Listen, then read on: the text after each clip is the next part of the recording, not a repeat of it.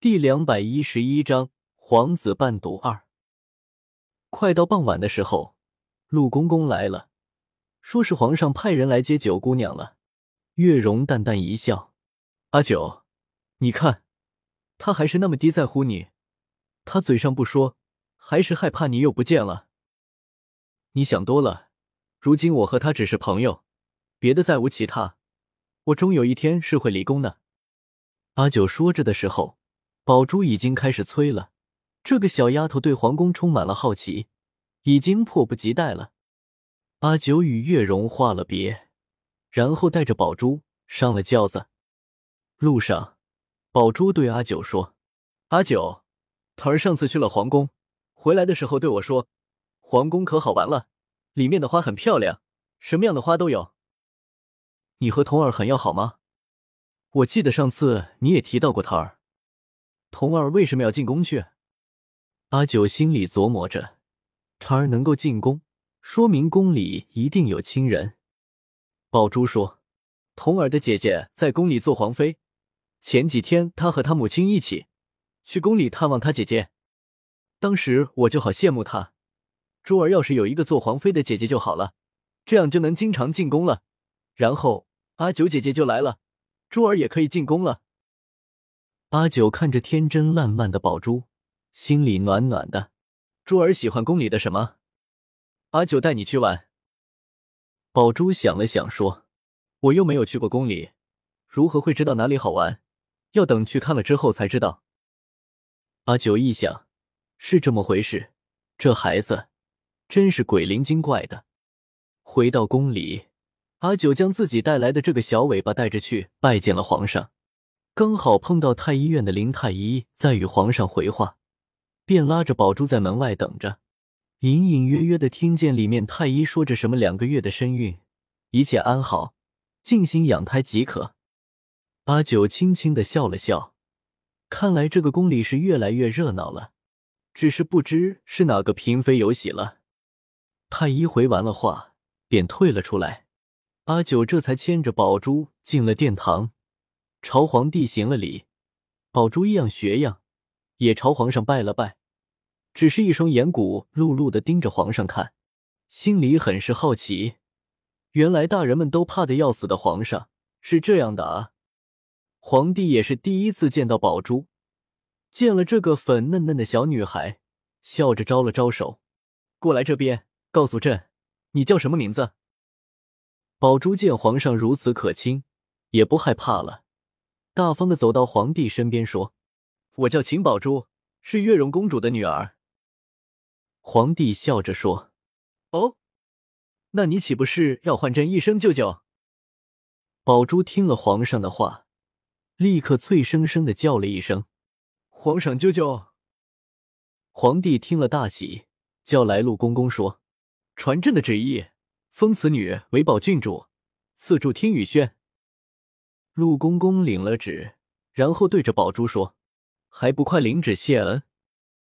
宝珠也不知道领旨谢恩什么意思，只知道是道谢的意思，便说：“多谢皇上舅舅。”阿九走过来，拉着宝珠的手说：“看来你爹真的很宠你，连宫廷里的礼仪都不会。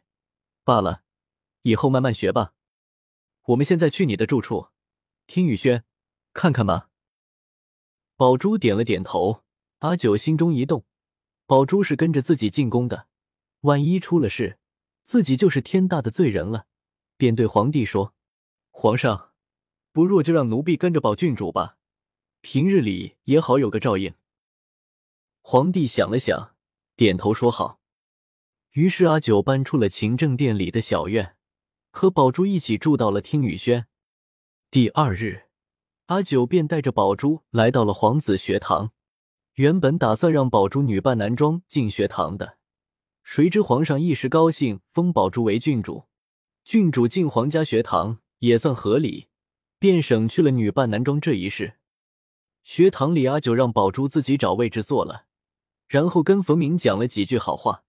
谁知这个冯先生不知道是病糊涂了还是怎么回事，与阿九说话的时候很是不自在。不是脸上泛红，就是不知道手该朝哪里放。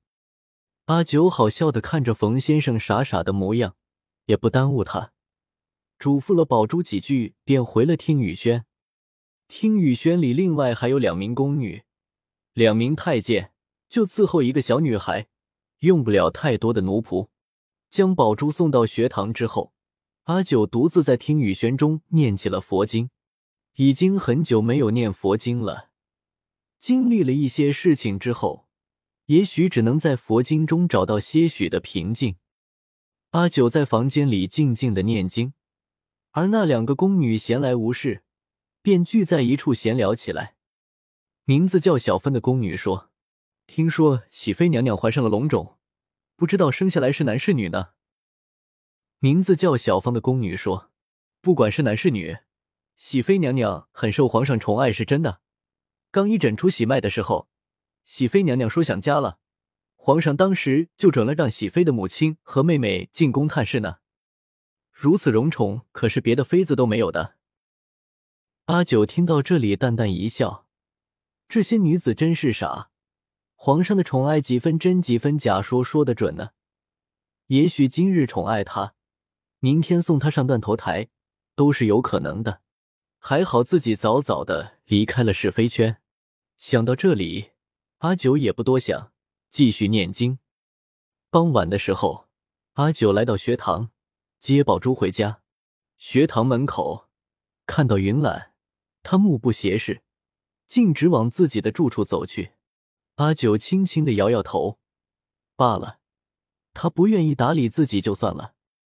看到宝珠也走出了学堂，阿九连忙走上前问他：“今天都学了什么？有没有调皮？”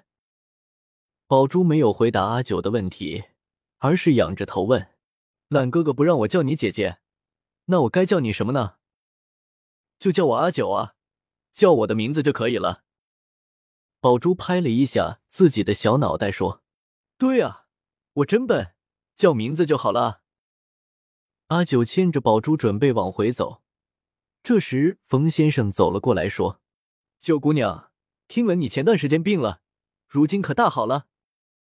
阿九笑着说：“多谢冯先生挂心，已经大好了。”冯明又问：“九姑娘，宝姑娘是你的什么人？”冯先生是想问：“九姑娘，你为何忽然之间就不搭理大皇子和三皇子了呢？而是与凭空出现的宝郡主痛爱有加？”阿九知道冯先生想问什么，便说：“宝郡主是阿九的主子，我现在住在他的听雨轩。”照看他的饮食起居，冯先生，你要快些出宫了，不然又错过了出宫的时辰了。冯明低下头，憨厚一笑说：“也是，是该出去了。”